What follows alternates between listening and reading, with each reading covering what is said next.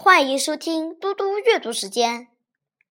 今天我要阅读的是周梦蝶的《我是一只小蝴蝶》。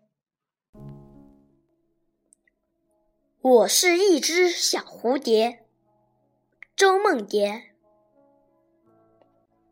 我是一只小蝴蝶，我不威武，甚至。也不绚丽，但是我有翅膀，有胆量，我敢于向天下所有的以平等待我的眼睛说：“我是一只小蝴蝶，